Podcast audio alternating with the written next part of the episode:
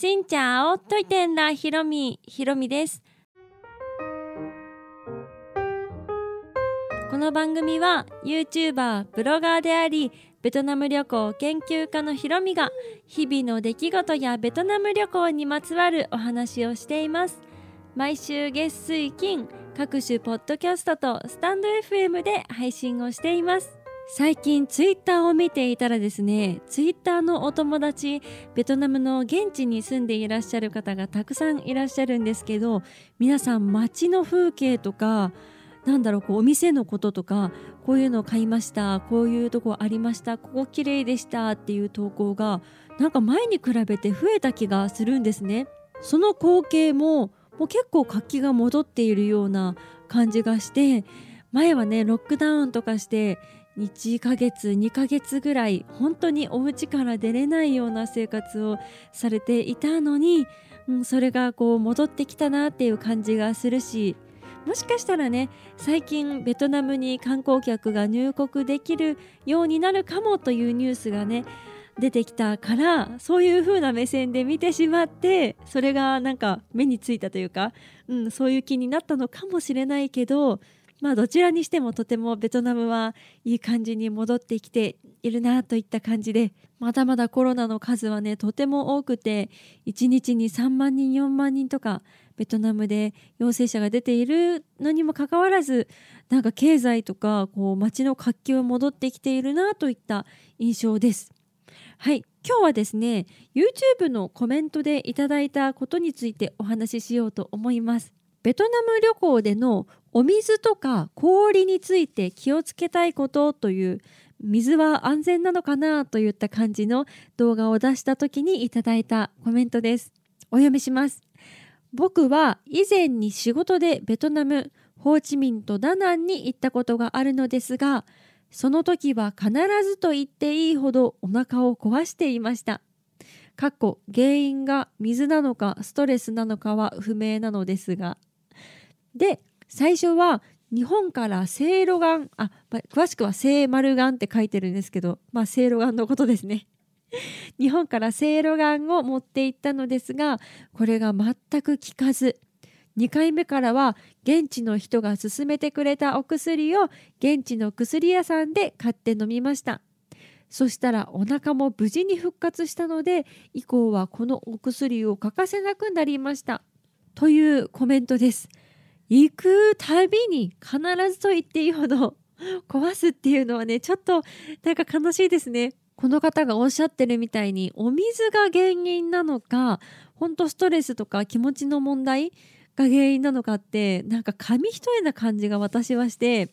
結果ねこのお水は安全なのかどうかって言ったらもう運とかタイミングとかその時のその人の体調とかもうそういうものが重なり合って結果当たっちゃうとか何かでちょっと調子悪くなってたけどお水で最後の一撃食らうとかなんかそういう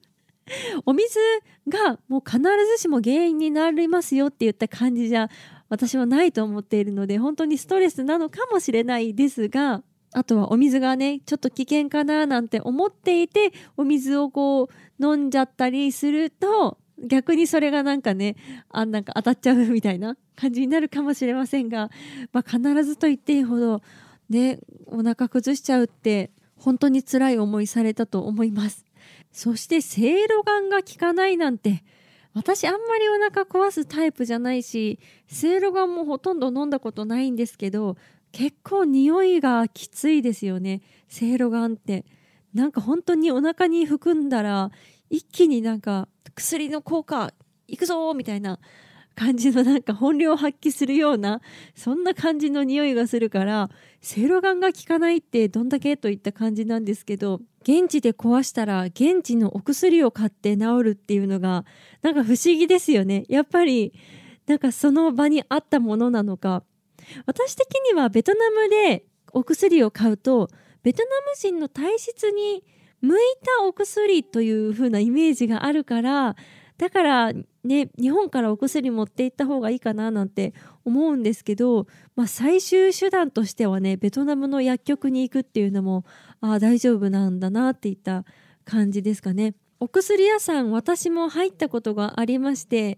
なんですけど日本のお薬ってこう置いてないというか日本語で書いたお薬じゃないから何の薬かね分からんから結局買わなかったんですけどお店自体は本当に清潔な感じのお店だし多分ね英語とかで話しかけたら対応してくれる、まあ、英語がね話せてもこう聞き取れればの話ですけどねこう薬系ってちょっと専門用語っぽいので。あとは日本の松清がベトナムに進出したから、まあ、最悪そこでね誰かは知ってるでしょう。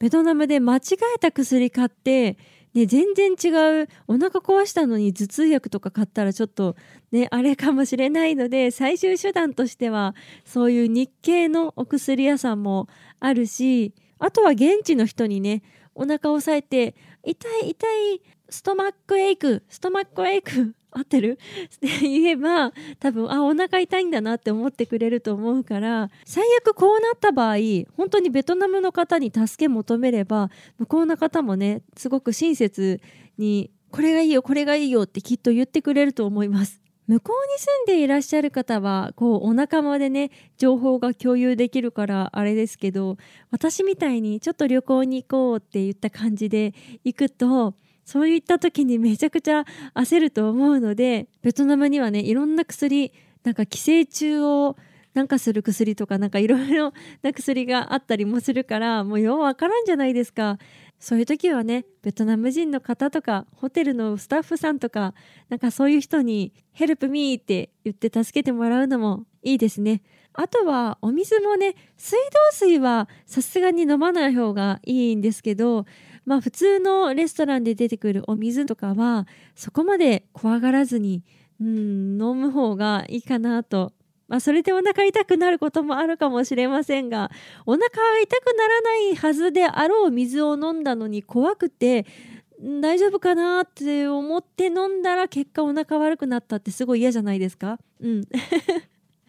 なので、まあ、気にせず飲むもしくはちょっとここ危険だなちょっと怖いかなと思ったらそのお店を避けてみたりとかしてまずはねストレスを抱えながら水を飲まないっていうことが大切ですね。もうこれこそ運とタイミングとその時の体調。ベトナムに限らず外国でね調子悪くなったりしたら怖いので次回私もベトナム行く時はお腹の調子とか体調を万全でうん向かおうと思います。というわけで今回はいただいたコメントのベトナムのお水は安全なのかそしてベトナムのお薬がなんと効いたというお話でございました。ちなみに私はあんまり知らなかったんですけど日本ではね水道水普通に飲めるじゃないですか。でも水道水が飲める国の方が少ないらしいですね。ほとんどの国は水道水飲めないっていうなんて不便ななんて思ったんですけど日本が素晴らしいということですね。はい。この配信は毎週月水金各種ポッドキャストとスタンド FM で配信をしています。日々の出来事やベトナム旅行についてまた皆さんからいただいたお便りについてもお答えをしています。お便りフォームからスタンド FM の方はレターから質問やメッセージこんなことをお話ししてほしいなど送っていただけたら嬉しいです。それではまた次の配信でお会いしましょう。変がっぷない。